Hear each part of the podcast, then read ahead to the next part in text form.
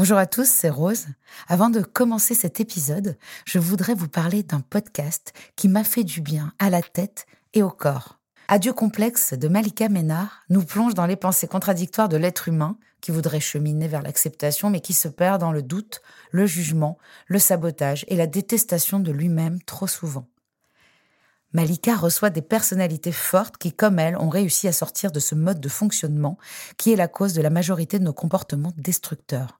On se juge, on se déteste, on s'anesthésie, on se punit, alors on culpabilise. Et c'est le retour au jugement.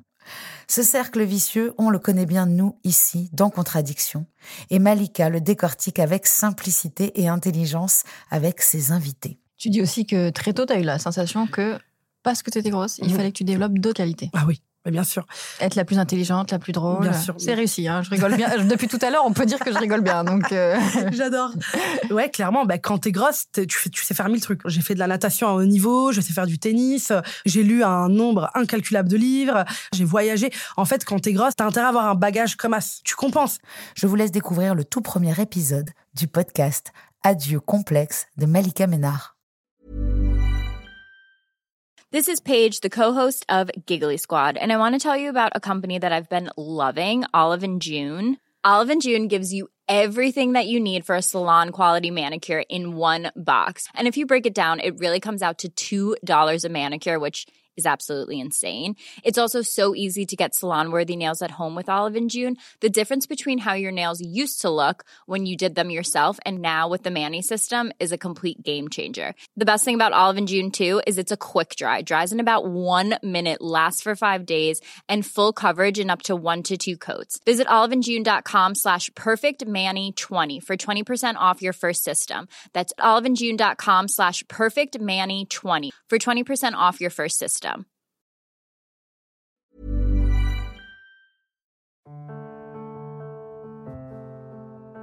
Ce podcast est soutenu par la mission interministérielle de lutte contre les drogues et les conduites addictives. La MILDECA anime et coordonne les actions du gouvernement en matière de lutte contre les toxicomanies.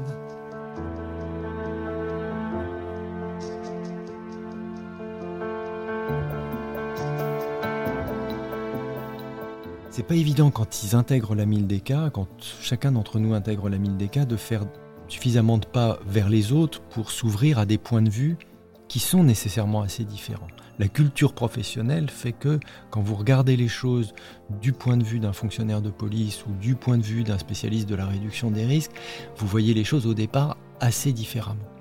Et nous, on est un petit laboratoire, une petite équipe expérimentale du consensus possible.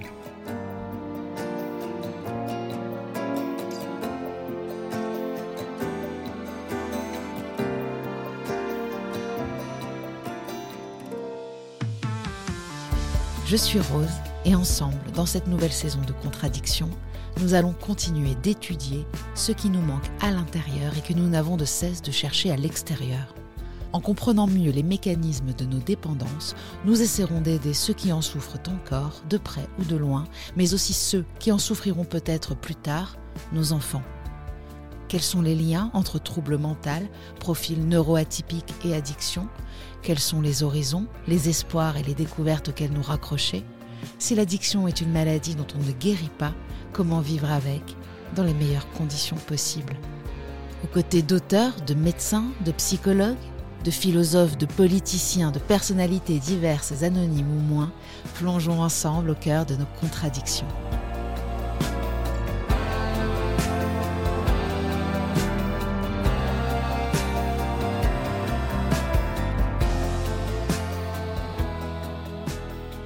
Derrière l'acronyme aux notes chocolatées 1000DK se cache une mission interministérielle de lutte contre les drogues et les conduites addictives, mais aussi une trentaine d'agents, tous engagés à prévenir les addictions, à favoriser l'accompagnement, réduire les risques et les dommages, lutter contre le trafic, mieux faire appliquer la loi et diffuser les connaissances scientifiques. Et c'est mon invité qui, depuis presque sept ans, a pris les rênes de cette institution placée auprès du Premier ministre. Il orchestre ainsi l'impulsion et la coordination des efforts des différents départements ministériels pour réduire les consommations addictives et leur impact, qu'il s'agisse de substances licites, de drogues ou de comportements sans produit. Rien à voir avec le chocolat donc. Médecin qualifié en santé publique, il a construit sa carrière principalement au sein du ministère de la Santé pour devenir un conseiller influent aux politiques de santé publique. Mais sa passion reste avant tout la mer qu'il contemple autant qu'il la traverse. Et c'est sûrement aussi ce qui lui permet d'observer les faits et de naviguer parfois à vue entre les écueils complexes de la lutte contre les addictions. Merci Nicolas Prise de nous avoir accordé cet entretien, mais aussi votre confiance en soutenant le podcast Contradiction. Je me sens désormais investie d'une mission de santé publique et je vous avoue que j'ai presque un peu l'impression de faire partie du gouvernement. En tout cas, c'est ce que j'ai dit à mes parents. Bref, ça me rend fière autant que ça me fout la pression. Bienvenue Nicolas dans mes contradictions. Merci beaucoup. Je suis doublement heureuse parce qu'aujourd'hui, nous avons euh, conclu cet engagement mutuel euh, de, de nous soutenir l'un et l'autre en tout cas. On va, essayer de, on va essayer de faire de notre mieux pour aider euh, dans cette lutte contre les addictions et vous, vous nous faites confiance. Absolument. Et je suis très heureux effectivement qu'on puisse euh, travailler toute une année ensemble, que plein de gens puissent vous écouter pour parler des sujets qui nous sont chers, qui sont des sujets importants pour les jeunes, pour la société qui ont plein d'impacts euh, compliqués à gérer. Et je crois que votre positionnement, votre voix, la manière d'aborder les choses sera un plus pour nous, pour euh, mieux prévenir, mieux accompagner. Je suis très, très, très, très fière. Euh, Nicolas Pris, quelle est votre définition de l'addiction? Je crois que l'addiction, faut se représenter ça maintenant comme une maladie chronique, avec des moments d'amélioration, des risques de rechute. Une dépendance, c'est-à-dire finalement des temps où on est où un objet d'addiction devient central dans la vie d'une personne. Quand on est vraiment addict à quelque chose, un produit, tout tourne quand même un peu autour de ça. Et derrière ça, il y a quelque chose peut-être de plus intime encore, de plus personnel, c'est la perte de la liberté, d'une forme de liberté, parce que quand il y a un objet comme ça qui prend toute la place, il n'y a plus beaucoup de place pour d'autres choix en réalité. Mhm. Complètement. En plus, euh, voilà, on est dans un pays où la liberté est quand même euh, érigée euh, avec la, fraternité et l'égalité. Est-ce qu'on est tous égaux face à l'addiction? Ça, c'est encore une autre question. Mais la réponse est non. la réponse est non, voilà. Est-ce que vous pouvez expliquer votre mandat donc, et la principale mission de la MILDECA dans la lutte contre les addictions? Oui, alors c'est jamais facile de décrire euh, le rôle d'une administration centrale. Il y en a sans doute dont l'objet est plus limpide que le nôtre parce que nous, c'est de la coordination. C'est faire en sorte que, ensemble, avec l'ensemble des administrations, des départements ministériels, comme vous dites, on puisse aller dans le même sens pour appuyer sur l'ensemble des facteurs qui vont réduire les risques d'addiction pour la population. Alors, mhm. d'une certaine manière, ça consiste, et vous allez voir que la tâche est à mon sens pas très aisée, mais qu'en même temps elle est passionnante, à articuler des politiques par nature assez répressives. Il y en a. Quand on veut lutter contre les trafics, il faut la police, la douane, la gendarmerie, la justice. Et puis à l'autre bout du spectre, il faut des politiques qui s'engagent pour réduire les risques sans juger les personnes. L'exemple peut-être le plus difficile encore, mais qui, à mon sens, significatif de cette de ce bout de l'échiquier, c'est les salles de consommation à moindre risque, les haltes soins addiction. Mhm. Et puis au centre, il y a un vaste ensemble d'actions qu'on pourrait appeler davantage préventives, qui, elles, concernent plein d'administrations, plein de départements ministériels. Il y a de la prévention de nature éducative. Alors là, on est sur finalement la politique à la fois familiale et puis celle de l'éducation nationale, sans oublier les lycées agricoles qui ne sont pas dans la sphère de l'éducation ah nationale. ouais. Donc vous voyez, il y, a des, il y a des petites Ils nuances sont dans la sphère de, du ministère de l'Agriculture. Ah bon voilà. D'accord. Euh, on a évidemment euh, tout le côté ministère de la Santé avec son cortège de prévention euh, plus ou moins médicalisé, les accompagnements, le soin. on a les spécificités qui concernent les territoires. Donc à ce moment-là, on parle aux administrations qui s'occupent de ce de traiter de la singularité des territoires, de faire en sorte aussi que dans les Outre-mer, on n'oublie pas euh, les singularités. Oui, parce que j'ai vu que vous aviez euh, un petit peu forgé votre manière de, de fonctionner euh, par rapport à une des missions que vous avez eues dans les années 90 à l'étranger. Donc euh, j'ai vu que c'était... Oui, mais ça, l'approche populationnelle, pour faire un peu simple, c'est un peu tout ce que je fais depuis des dizaines d'années. C'est-à-dire que moi, je ne suis plus un médecin qui soigne une personne j'essaie de raisonner sur un groupe, une population, pour qualifier un problème de santé, qualifier des facteurs de risque et essayer d'apporter des réponses voilà, plus pour un groupe que pour un individu. Voilà, c'est ça. Donc on peut faire ça effectivement à l'échelle d'un petit village perché dans un massif de l'Annapurna au Népal. on peut faire ça à l'échelle d'une grande ville en France. On peut faire ça à l'échelle internationale quand on bosse à l'OMS. En tout cas, le raisonnement est un peu le même. C'est-à-dire, en gros, j'ai une population ou un territoire dont je souhaite m'occuper. Qu'est-ce qui ne va pas? Quels sont les leviers qui sont à ma disposition? Qu'est-ce que je peux faire? Alors on fait effectivement ça. Euh, moi, je me suis beaucoup tourné, hein, depuis que je suis à la tête de la mine des cas, vers les territoires, vers l'action au plus près des citoyens. On a la chance d'avoir un réseau, euh, alors que ça fasse peur à personne, c'est les directeurs de cabinet des préfets de départements et de régions, qui sont nos correspondants mhm. naturels euh, pour l'État, et qui nous aident à adapter notre politique à l'échelle Maintenant, moi, je souhaite vraiment que ce soit fait à l'échelle du département. Et puis, je vais souvent aussi voir, rencontrer des élus locaux, des maires, euh, pour qu'on puisse là aussi décliner un peu les grandes orientations que nous, on peut donner à Paris en fonction d'un contexte local qui est propre à chacun. Euh, il y a aussi des choses qu'on sait qu'on ne peut pas faire à certains endroits, ça va mettre plus de temps, mais chacun, je pense, a vraiment son, voilà, sa place, quelle que soit sa, sensibilité. Oui, l'alcool, c'est euh, un peu plus difficile dans certains endroits. Ne serait-ce que parce que. Oui, et puis parce qu'il y a des. Il y a des endroits où il y a beaucoup de fêtes qui sont quand même basées aussi sur. Euh, il y a beaucoup de, vignerons de aussi. Il y a des vignerons. Donc tout ça, il faut que chacun puisse avancer aussi à son rythme. Moi, ce que je demande, c'est juste qu'on soit quand même un peu résolu dans un objectif qui est de protéger d'abord les plus jeunes, parce que c'est leur cerveau qui, qui en pâtit hein, quand on commence tôt, et puis c'est les risques que l'on prend et qui crée les générations futures d'addicts quand on commence trop jeune. Euh, et puis par ailleurs, faire en sorte que les addictions, la lutte contre les, comportements excessifs, addictifs, soient au cœur d'une peut-être d'une façon de vivre ensemble et d'être ensemble qui donne aussi de la place à chacun. Vous avez d'ailleurs eu pour les jeunes dont vous parlez une bonne nouvelle hier. Absolument. Grâce à notre nos amis, et alors on appelle ça un opérateur, peu importe, mais c'est nos partenaires, l'Observatoire français des drogues et des tendances addictives, qui est en fait l'organisme qui nous permet de ne pas être aveugle sur ce que l'on fait. C'est quand même pas, pas mal, hein. c'est notre, c'est euh, voilà notre, nos yeux, nos oreilles, de façon à avoir euh, des photographies précises, tant que faire se peut, de la situation des conduites addictives concernant la France entière, certains territoires ou certaines populations. C'est très important d'avoir ça parce que je pense que tous vos auditeurs le partageront. On a quand même énormément de représentations sur les conduites addictives. Chacun un peu a son idée mmh. parce qu'il a ses propres expériences, il a sa famille, ses copains. Tout le monde parle de ça. Enfin, vous avez, dans une soirée, on parle assez volontiers de ça. Euh, donc, chacun a des idées.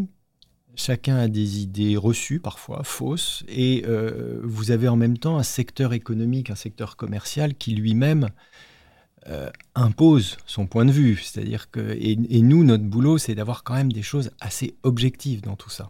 Sinon, l'action publique, elle se heurte comme ça à des idées fausses ou des intérêts économiques.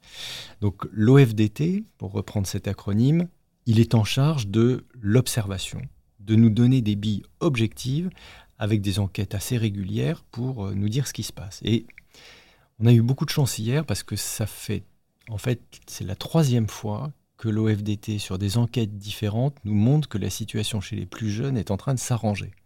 Alors ce que je dis de mon point de vue quand ça s'arrange, ça veut dire euh, que les consommations baissent. et là, ils nous ont montré hier que ça baissait de manière vraiment assez euh, singulière ouais, chez les collégiens et chez les lycéens avec une enquête qui est représentative. On n'est pas sur un sondage qui concerne 1000 personnes, on est sur une, vraie euh, enquête représentative.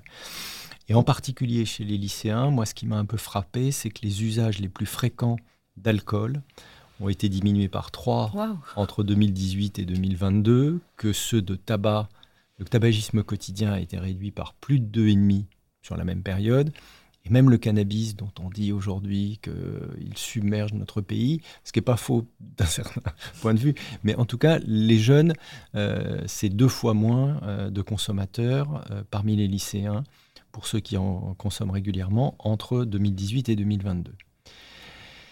C'est assez compliqué de savoir exactement pourquoi on observe tout ça. On a Mhm. quelques idées parce qu'on fait des choses qui normalement donnent ce genre de résultats. Mais en tout cas, c'est une bonne nouvelle. Et c'est une nouvelle qui est importante aussi pour l'avenir en termes de mortalité. De... Et puis surtout, qui est une bonne nouvelle dès aujourd'hui pour les plus jeunes. Parce que toutes ces substances, elles ont quand même la particularité d'aller direct au cerveau, de se fixer sur des récepteurs, on ne va pas rentrer dans le détail, mais et de créer chez le jeune dont le cerveau est en train de se constituer euh, des problèmes de, de formation réellement. De... Donc, on se retrouve, et on le sait très bien pour l'alcool ou pour le cannabis, c'est ceux qui commencent trop jeunes et qui consomment trop. On a des problèmes d'attention, on a des problèmes de mémoire, on a des problèmes de relation à l'autre, souvent. On a des problèmes de concentration. Derrière tout ça, ce qu'on voit dans d'autres enquêtes, c'est des problèmes scolaires, nécessairement, des problèmes d'insertion professionnelle euh, au plus jeune, jeunes âges quand on, quand on rentre dans le marché professionnel. Voilà, donc on- moi, de mon point de vue, c'est plutôt effectivement des bonnes nouvelles. Ça nous oblige hein, quand même, ça nous oblige vraiment à continuer, à continuer l'effort, à pas surtout se reposer là-dessus parce que je crois que tout est très fragile. Oui, j'imagine aussi qu'on doit se poser la question de savoir est-ce que d'autres conduites addictives, justement, sont venues remplacer euh, l'alcool et la cigarette, Ouais. bah, notamment les écrans. Je sais Mm. qu'il Mm. y a eu justement une étude qui est, qui est parue, c'est l'Institut Raphaël qui a, qui a- Ouais. qui a justement euh, fait cette étude, non? J'ai Oui. j'ai entendu parler de ça, où, où on a enfin les chiffres des addicts aux écrans. Est-ce que finalement les jeunes préfèrent passer leur temps sur leur tablette plutôt que de sortir euh, Il y a un peu de ça aussi? Je ne crois pas qu'on puisse dire ça. Euh, on est l'OFDT hier a été pas mal interrogé sur le sur le sujet. Au fond, est-ce que ces, ces, ces addictions qui baissent ou ces conduites addictives qui baissent chez les jeunes sont remplacées par d'autres Ouais. écrans ou autres? Alors, il y a une petite part, euh, il y a une augmentation de la cigarette électronique, mais qui Mhm. compense pas du tout la, la- la grosse baisse du nombre de fumeurs de tabac. Donc, Mm. on voit bien que c'est pas l'un pour l'autre. C'est peut-être que la cigarette électronique a, euh, dans un premier temps, permis que certains ne se mettent pas ou arrêtent le tabac, mais derrière, on n'est pas sûr que ça constitue pas un risque pour l'avenir pour ceux qui commencent par la cigarette électronique. Euh, non, je crois pas qu'on ait aujourd'hui des vraies substitutions vers d'autres produits. La question des écrans reste centrale, hein, malgré tout, parce que c'est vrai qu'on est euh, pour les tout J'allais dire les tout petits. Oui, les tout petits d'une part, et puis les plus jeunes, on, on- on a quelques sujets qui, s'ils ne relèvent pas exactement des conduites addictives, sont quand même des usages excessifs qui font que le temps qu'on passe sur un écran, notamment, on ne le passe pas avec ses parents, ses frères et sœurs, à interagir, à se toucher, à se regarder, à se sourire, à Mhm. échanger quelques premiers mots. Et là, on sait que ça peut être relativement délétère. Alors que l'alcool, lui, fait des liens sociaux. Alors, sociaux, pardon. Non, mais c'est fou parce qu'en fait, le danger, c'est tellement insidieux. Je comprends, en fait, c'est pour ça que je disais les écueils de la, cette complexité. Euh, J'ai l'impression qu'il y a des vases communicants et ça doit être infernal de devoir gérer Ouais. quelque chose en se disant est-ce qu'on va pas justement ouvrir la porte à autre chose. Moi, je trouve qu'en tout cas, en effet, c'est une bonne nouvelle parce que c'est peut-être moins dangereux euh, d'être sur son téléphone que de, de prendre de la drogue. Donc, c'est une bonne nouvelle. Mais ce qui est une bonne nouvelle, surtout, je trouve, c'est si les enfants n'y vont pas, c'est peut-être aussi qu'il y a une, amélior- une amélioration de la santé mentale de nos jeunes. Oui, alors le paradoxe, c'est qu'il y a d'autres études qui nous disent qu'ils vont plutôt un peu moins bien sur le plan de la santé mentale. Bah, alors là, pour l'instant, non, c'est Euh, compliqué de donc faire ça de devient tirer très des très bilans. compliqué de tirer des bilans. Vous avez raison. Euh, en particulier depuis la crise sanitaire, on a un peu cette impression que des indicateurs de santé mentale se sont dégradés chez les jeunes. Euh, et souvent, d'ailleurs, euh, une dégradation de la santé mentale, ça s'accompagne d'une augmentation des consommations de psychotropes, parce qu'on va chercher ailleurs ce qu'on ne là, retrouve plus à l'intérieur. Alors, est-ce que les résultats auraient été encore meilleurs si on n'avait pas Ouais, en plus cette dégradation de la santé mentale? Euh, honn- Honnêtement, c'est très très compliqué. Moi, je suis pas capable de, de vous répondre là-dessus. Mais ça, ça rend probablement assez prudent sur l'avenir de tels résultats. Le fait qu'il va falloir euh, redoubler d'efforts parce que quand même, euh, problème de santé mentale, euh, anxiété, perte de confiance dans l'avenir, tout ça, ça pourrait un jour se retourner contre les conduites addictives ou les voir en augmentation. Mhm. je crois peut-être qu'il y a quand même, pour aller un peu dans, dans, le sens que vous indiquez, quelque chose qui existe depuis plusieurs années, qui est concomitant d'une forme de, à la fois de, de, de difficulté de la relation pour un certain nombre de jeunes avec leur entourage, de repli sur soi parce que angoisse, de perdre des moments de convivialité, qui ça peut expliquer une petite part quand même de la baisse des consommations. Parce mm. que souvent, quand même, quand on est à l'adolescence ou à la post-adolescence, on consomme avec les, les, amis pour faire la fête. Peut-être aussi la société étant un peu plus individualiste, euh, le fait d'avoir ses propres repères, ses propres plaisirs, ses propres occupations, fait qu'il y a moins de moments de convivialité. Il y a des addictions solitaires aussi, peut-être maintenant un peu plus, hein, avec ces écrans. Ah ben là, là typiquement avec les écrans, euh, oui, le, trouble du jeu vidéo, pour quelqu'un qui se retrouve toute sa journée face à des jeux vidéo qui le captivent et qui sont d'ailleurs créés pour le captiver, par des neuroscientifiques qui souvent, euh, un peu comme une très bonne série, euh, moi je suis pas un joueur donc je ne sais pas, mais j'ai l'impression que c'est un peu, vous voulez avoir l'épisode suivant mmh. absolument, donc ça mmh. c'est un peu un, truc addictif. Effectivement, tout ça fait que vous êtes plutôt avec des, occupations un peu plus isolées, un peu plus solitaires. Donc mais la MILDK travaille beaucoup donc sur ces justement ces addictions euh, aux écrans, les neurosciences. quels sont vos justement vos actions et, les, agents que vous mettez euh, euh, sur le terrain et, pour bah lutter contre ces addictions aux écrans aujourd'hui Qu'est-ce qui est fait concrètement? Alors, pour lutter contre les addictions aux écrans, nous, on a fait un pari qui est plutôt l'éducation en famille. Ouais. On a fait notamment des partenariats avec des associations ou dans le cadre du Safer Internet Day sur euh, des, des, des sortes de d'outils ludiques à partager en famille pour que chacun retrouve sa place, soit un peu modéré par le groupe aussi, le groupe familial. On se donne un peu des règles du jeu en famille. Je pense qu'on ne peut pas se plaindre aujourd'hui du comportement des jeunes, comme j'entends beaucoup de parents dire il est sans arrêt sur ses écrans, sans s'interroger soi-même en tant qu'adulte sur sa consommation d'écran. C'est une catastrophe, la manière dont on ne se rend même plus compte de l'image que l'on renvoie, le nez sur un, téléphone en permanence, le pro, le perso, puis après il y a la tablette, puis il y a quand même un peu de télé qui persiste ici et là. Ça fait beaucoup.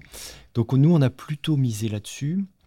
Par ailleurs, on a un certain nombre d'actions qui fonctionnent vraiment bien, qui ont été prouvées scientifiquement et qui s'adressent aux jeunes. Alors en fait, on a des programmes qui marchent en maternelle, en, primaire et d'autres au collège et qui visent à renforcer alors des choses assez, euh, assez complexes et assez intimes, c'est-à-dire tout ce qui va être l'estime de soi, la confiance en soi, l'esprit critique, euh, le fait de se sentir bien au sein d'un groupe, d'écouter les autres et la capacité à dire non. Alors ça, c'est ce qu'on appelle les compétences psychosociales. Gérer ses émotions, gérer son anxiété. Ça, c'est des programmes assez exigeants, assez mhm. coûteux, qui s'inscrivent dans une démarche de moyen terme. Ça, ça a une efficacité redoutable sur les conduites à risque en général, sur les addictions en particulier.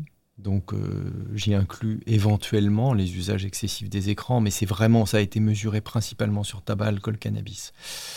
J'ai vu euh, que cette, euh, cette politique visant justement à travailler sur les compétences psychosociales, donc ce qui soit émotionnel, cognitive, mmh. sociale, donc aussi, j'ai l'impression, moi, vraiment c'est l'avenir, mais bon, il va falloir attendre. C'est à moyen terme, comme vous le dites. C'est quelque chose qu'il faut commencer dès maintenant et dont vous n'allez pas pouvoir tout de suite rendre des comptes, j'imagine aussi. Bah, honnêtement, on a déjà, dans tous les départements de France, ça, se déploie progressivement parce que c'est des programmes qui nécessitent une ingénierie de projet qui est un peu lourde, euh, des financements pour le faire, des gens qui savent le faire. Il faut que les établissements scolaires par le biais du, chef d'établissement, euh, ouvrent leurs portes, planifient tout ça dans un agenda dont on sait qu'il est jamais simple. Euh, mais ça, ça, fonctionne vraiment. C'est la base. Hein, c'est la base. Et il y a des programmes comme ça, d'ailleurs, qui peuvent être euh, mis en place au sein des familles elles-mêmes. Et on travaille avec les parents sur ces questions-là. Mais je crois qu'avec les réseaux sociaux, l'estime de soi est très difficile à, à, on va dire aujourd'hui, à conquérir parce qu'on est obligé de se référer à ce que l'autre va penser de nous, Mm, mm. euh, chose qu'il n'y avait pas à l'époque, euh, il y a longtemps. Et je pense que c'est ça aussi qui a un peu détraqué le- l'estime de soi, beaucoup. Mm.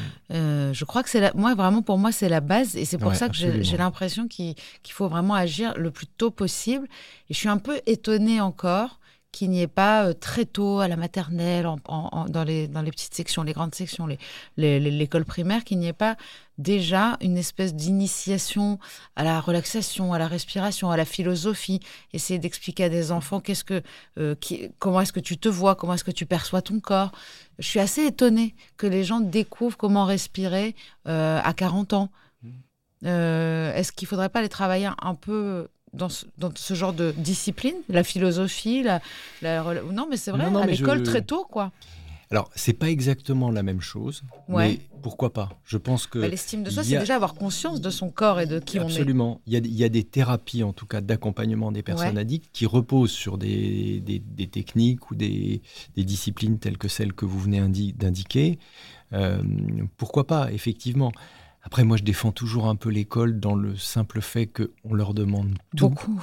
en permanence. Dès qu'il y a un problème de société, dès qu'il y a une bonne idée qui émerge quelque part, il faut que l'école fasse ça. Tout. Bon.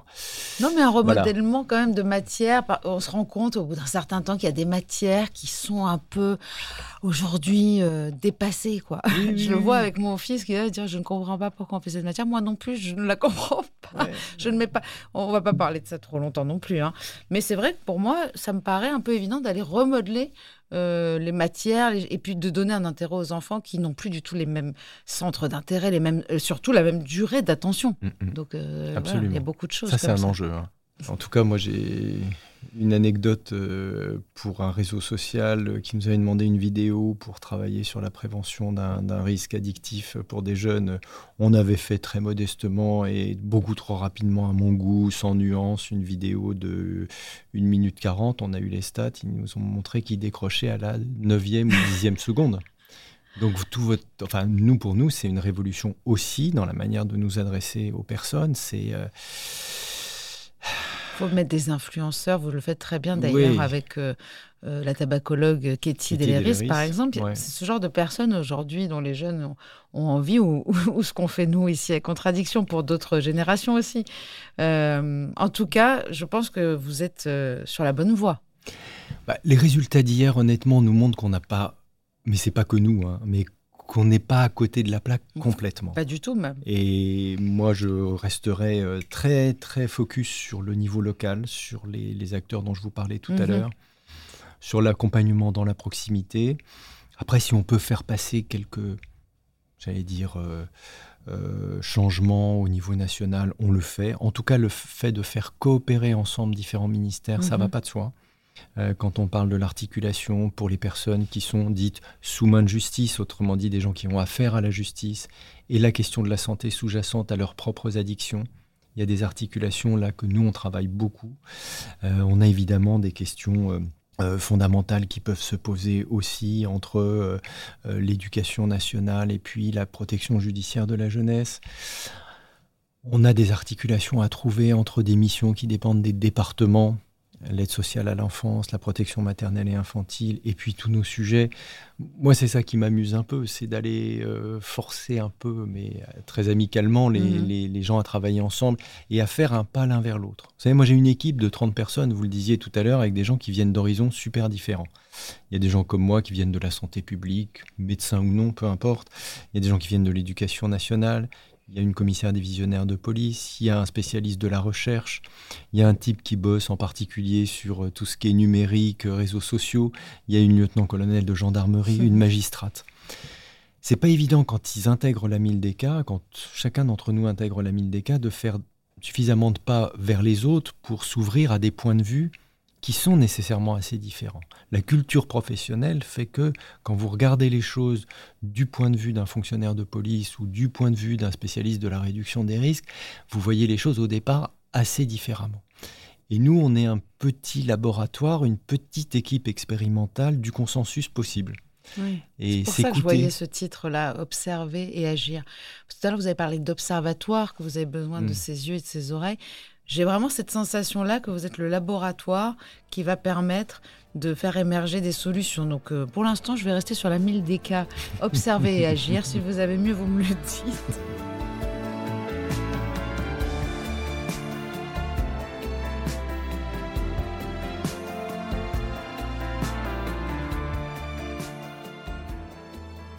J'aimerais bien savoir comment justement, euh, puisque vous avez décidé de collaborer avec nous, par exemple, comment est-ce que vous collaborez avec des entreprises euh, euh, par exemple, il y a les signataires de la charte ESPER, donc pour promouvoir les, des environnements de travail sains.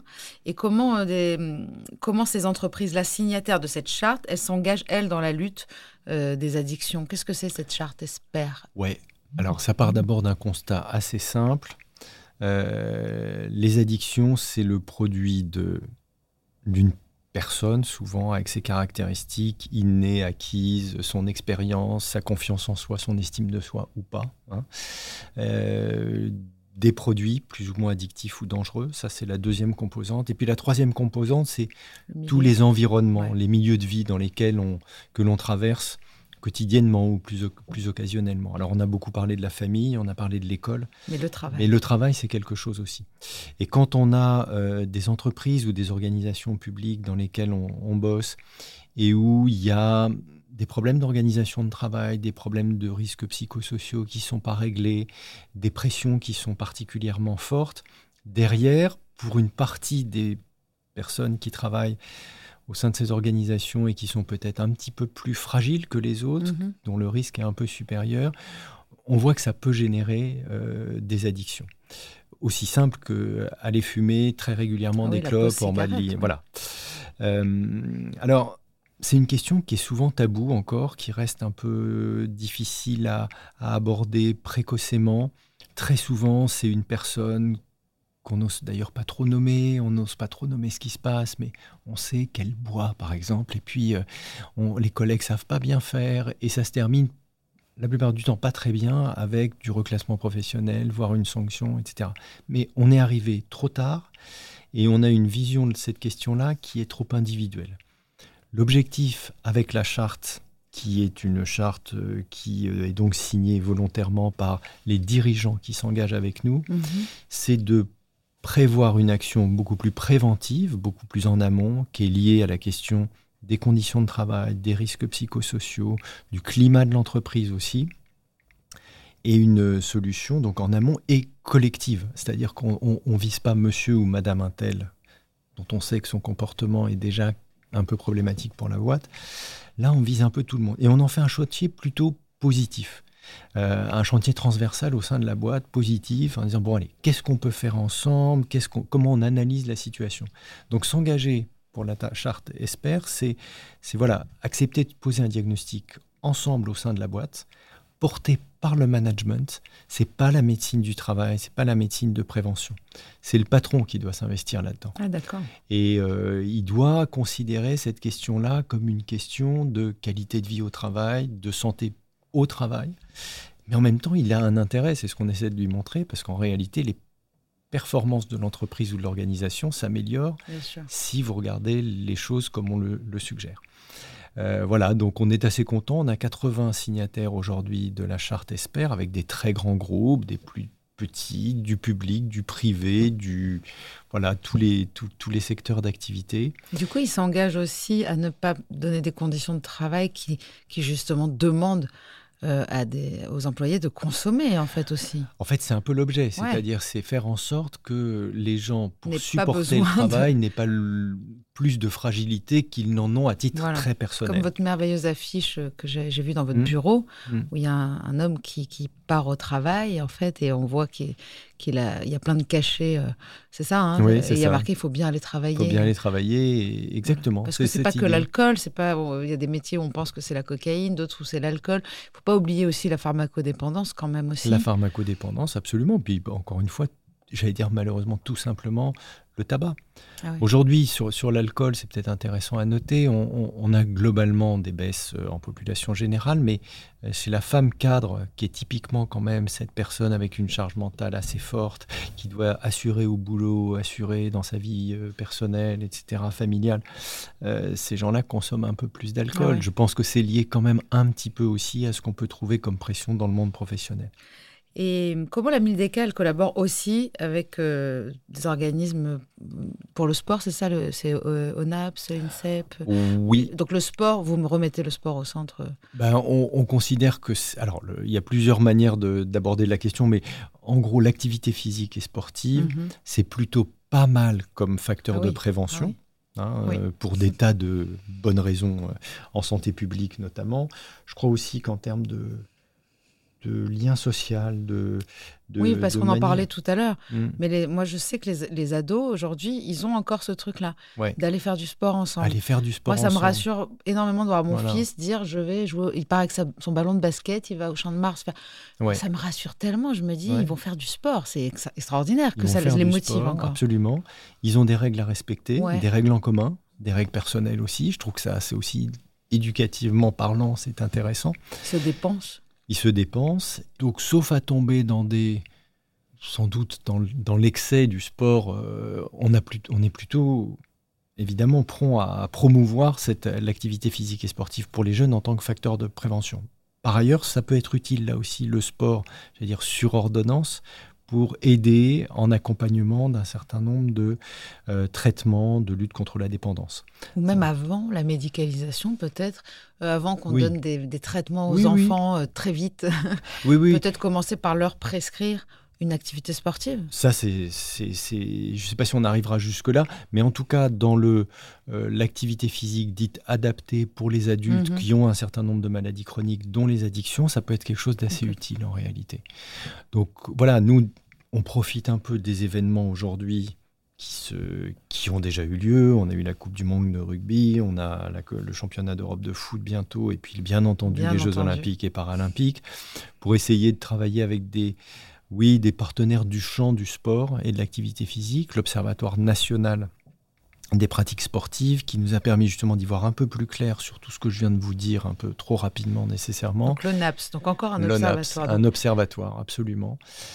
Euh, et puis, on travaille avec l'INSEP pour essayer de recruter quelques sportifs qui seront, euh, qui seront dans, la, dans la délégation française aux Jeux Olympiques pour qu'ils adressent là aussi sur les réseaux sociaux quelques messages par rapport à leur expérience personnelle sur, voilà, peut-être comment ils auraient pu, s'ils n'avaient pas eu le sport, avoir euh, peut-être être Mhm. soumis à quelques addictions. ou- C'est pas mal de le prendre comme ça à le- l'envers. en voilà, fait. de le prendre un peu Ouais, de à dire voilà, tu, puis- tu, tu, tu admires ce, telle personne et Ouais. dire voilà, mais si j'avais pas eu le sport, je serais peut-être ça. Voilà. Vous collaborez donc en fait avec tellement, euh, bah, c'est un peu le principe, hein, Ouais, c'est de, ouais, de- ouais. de coord- de Ouais. coordonner tout- toutes ces actions. euh, Mhm. et c'est merveilleux parce qu'on sait que l'addiction, c'est une maladie multifactorielle, donc il, il faut la prendre totalement à 360 degrés et justement entourer. Euh, c'est ça pour moi la protection. On le fait même euh, individuellement. Moi, je Ouais. sais que j'ai des garde-fous euh, tout autour, que ce soit le sport justement, la famille. Il y a énormément de, de barrières et de piliers. Ouais, Voilà absolument. de balises. Et donc, vous collaborez aussi avec des personnes comme nous, des gens privés. Ouais. Euh, et ça, qu'est-ce que vous attendez? Parce que moi, ça, ça m'importe de savoir qu'est-ce que vous attendez de nous, par exemple, euh, la contradiction de ce podcast. Euh, moi, j'ai l'impression, vraiment, au retour que j'ai euh, sur les réseaux sociaux, d'aider énormément. Parfois, je me dis, juste une personne qui me dit, j'ai arrêté de boire ou j'ai pris conscience que je me rends compte que j'aide énormément. Est-ce que vous avez conscience, vous, de ça? Vous pensez que ça peut vraiment... Ouais. Peut-être deux niveaux de réponse. Le premier, c'est un peu celui que vous venez d'indiquer, c'est-à-dire quand on multiplie les émetteurs, on va multiplier les chances que des gens se sentent pas trop seuls face à cette situation et ça. arrivent à trouver un certain nombre de convergences et de repères par rapport à tout ce qui est euh, voilà ce qui est difficile chez eux. Donc y y il y a un côté presque d'accompagnement. Alors je mets beaucoup beaucoup de guillemets dans ce que je dis, mais thérapeutique et individuel pour euh, euh, finalement inviter des gens à en parler, inviter des gens à se préoccuper, inviter des, gens aussi à trouver des solutions qui existent de fait, parce que le monde de la dictologie euh, propose quand même un certain nombre de solutions. Et puis derrière, je pense que vous êtes pour nous, et ça c'est très important, euh, un relais aussi des principaux messages, du fait que, comme on l'a on a pu le, dire tout au long de euh, cet entretien. Euh, il y a des milieux de vie qui protègent, il y en a d'autres qui protègent moins. Il y a des messages quand même clés en matière de dangerosité qu'il faut pas oublier. On n'en a pas parlé euh, tellement là dans le détail, mais voilà. Donc à la fois il y a une action, j'allais dire, vous participez d'une action de santé publique, et ça, faut pas être médecin de santé publique comme moi pour être un acteur de santé publique. Tout le monde peut l'être. Et puis vous êtes aussi, je pense, des bons relais plus en direction des personnes. Je pense qu'il y a le, côté un petit peu euh, personnalité, entre guillemets, connue, un peu plus mhm. ou pas, mais il y a aussi ce truc-là d'être une addict. Euh, mhm. moi-même, d'avoir traversé tout ça, je pense qu'il n'y a, pas, il a pas mieux aussi pour comprendre un addict qu'un addict. Ça, mhm. je sais que c'est ce qui marche dans les groupes de parole. Qu'est-ce que vous pensez, vous, des groupes euh, de parole au sein de, enfin en France et dans le monde entier, hein, ces groupes de narcotiques anonymes, alcooliques anonymes? Non, mais Enfin, je suis, je suis très heureux d'abord, un, qu'ils existent, deux, qu'ils fassent le travail qu'ils font, et tout simplement parce que je crois que les solutions, elles sont un peu individuelles et qu'il n'y a pas euh, une seule manière de prendre en charge des personnes. Mhm. Il y a des gens qui vont trouver euh, que c'est horrible d'aller dans un groupe comme ça, très bien, euh, et qui seront juste très bien avec leur addictologue, dans une relation singulière, à le voir régulièrement. Bon. Et puis il y a d'autres personnes qui ont besoin de ça. Et ça, c'est remarquable que ça existe. Alors, je crois que vraiment, s'il y a un domaine, euh, à la fois en prévention, comme en prise en charge, comme en accompagnement, euh, où il n'y a pas une solution unique, c'est bien les questions de conduites addictives. Donc il faut ouvrir la palette des possibles. Tous ceux qui vous disent la solution c'est ça, moi, je m'en méfie. il n'y en, a pas qu'une, il y en a beaucoup d'autres. Euh, euh, voilà, sauf euh, certaines grandes découvertes. Quand on a découvert les traitements, les médicaments de substitution aux opiacés, ça, évidemment, ça constitue la pierre angulaire de certains traitements. C'est très Même important. pour la cigarette, Katie euh, nous l'a bien expliqué. Puis on a eu aussi Marine euh, Soussin, une, super euh, tabacologue, qui nous explique qu'on n'est pas obligé de souffrir pour arrêter de fumer. Et il y a beaucoup de gens qui se sont lancés au mois de novembre sans tabac avec les conseils de vapoteuses, de patch. voilà, aujourd'hui, on a la chance de. Il y a certaines drogues qui ont des substituts. Absolument. Ça, c'est une avancée extraordinaire. Absolument. Mais tout le travail plutôt de nature psycho, là, on peut le faire en groupe, on peut le faire Mm. en, individuel. Et il faut qu'il y ait toutes ces solutions absolument qui existent. Mm. Et, tout à fait. Mais on se rend compte quand même que c'est une maladie du lien, beaucoup. Et mm. donc, c'est vrai que les groupes donnent déjà ce lien. Après, le lien peut être fait en effet avec le thérapeute. Euh, ce qui est important, c'est même pas le thérapeute. Euh, des études disent que c'est le lien qu'on crée avec le thérapeute, au-delà de la thérapie du thérapeute lui-même. L'alliance thérapeutique. Exactement. Donc, ça, c'est quand même assez, euh, assez merveilleux de savoir qu'on peut créer du lien avec son, son médecin. Quelles sont les, nouvelles drogues, les, les, nouveaux curseurs, les nouveaux défis? Euh, Est-ce qu'il y a des nouvelles pratiques, des façons de consommer auxquelles vous faites face aujourd'hui euh, et qui sont dans votre ligne de mire, dans, hmm. votre ligne de tir, ou je ne sais pas comment on dit? Les deux. Les deux. deux choses évidentes pour moi. Le problème des psychostimulants. Premier le produit phare, c'est la cocaïne. Le petit frère, c'est le crack. Et puis derrière, il y a plein de produits de synthèse tous ces médicaments, tous ces, pardon, tous ces drogues, le, lapsus, qui sont des boosters euh, qui permettent à la fois de performer, performer au travail. Et c'est plus du tout simplement les mêmes métiers qu'avant qui sont concernés par ça. Auparavant, c'était, alors on parlait des traders, euh, des milieux artistiques, enfin en gros un truc très parisien. Et en vrai, il n'y en a plus beaucoup de traders et d'artistes qui euh, se droguent à la cocaïne. Hein. Voilà, donc du coup, aujourd'hui, ce qu'on observe, c'est plutôt des métiers euh, difficiles. Vous parliez tout à l'heure de la restauration, c'est typiquement ce genre de choses, les marins-pêcheurs, des gens qui ont des vies difficiles, qui ont besoin d'aller vite et d'être performants. J'aimerais lancer un appel à témoins, puisqu'on aimerait faire cet épisode euh, sur justement les métiers euh, difficiles et sur l'addiction dans, dans, le milieu du travail.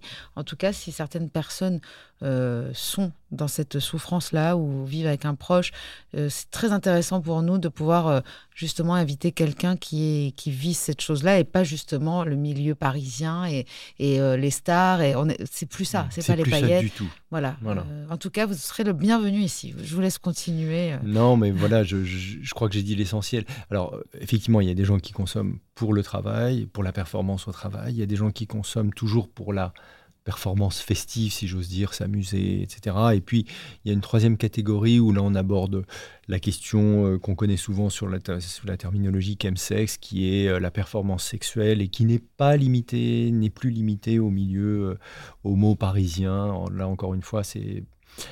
Mais au-delà de ces produits-là, et si on se projette dans un avenir encore plus lointain, c'est très propre. Parce que, enfin, ça, c'est pas un avenir, pardonnez-moi, mais c'est tout de suite et maintenant qu'il faut s'occuper de ça.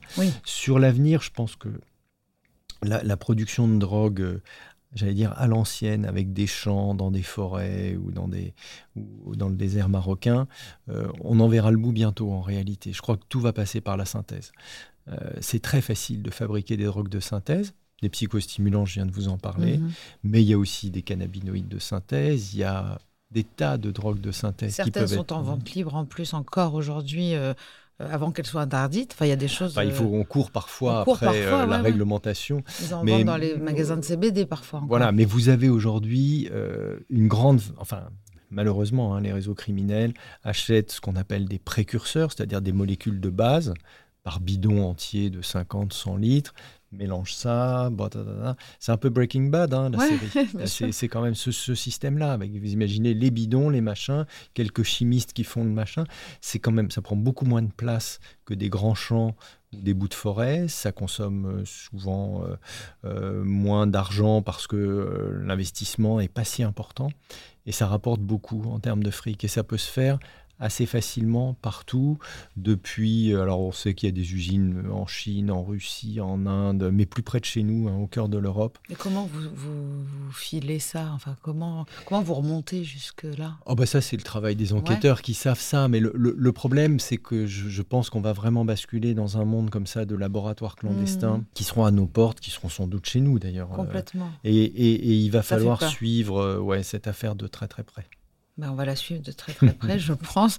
On aurait plein d'autres questions à vous poser, mais d'ici euh, d'ici là, on, on se reverra, je pense. Euh, moi, je suis ravie euh, aujourd'hui que nos auditeurs puissent avoir accès à, à vos connaissances.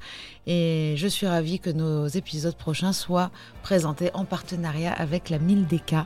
Merci Nicolas Pris pour cet entretien. Merci à vous. Rendez-vous dans 15 jours sur toutes les plateformes d'écoute pour un nouvel épisode. Et en attendant, retrouvez-nous sur les réseaux sociaux de Rose, de Double Monde et de Contradiction.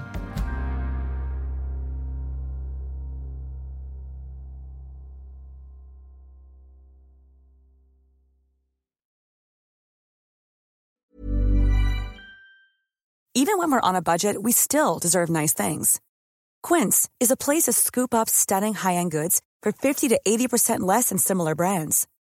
They have buttery soft cashmere sweaters starting at $50, luxurious Italian leather bags, and so much more. Plus, Quince only works with factories that use safe, ethical, and responsible manufacturing. Get the high-end goods you'll love without the high price tag with Quince. Go to quince.com slash style for free shipping and 365-day returns.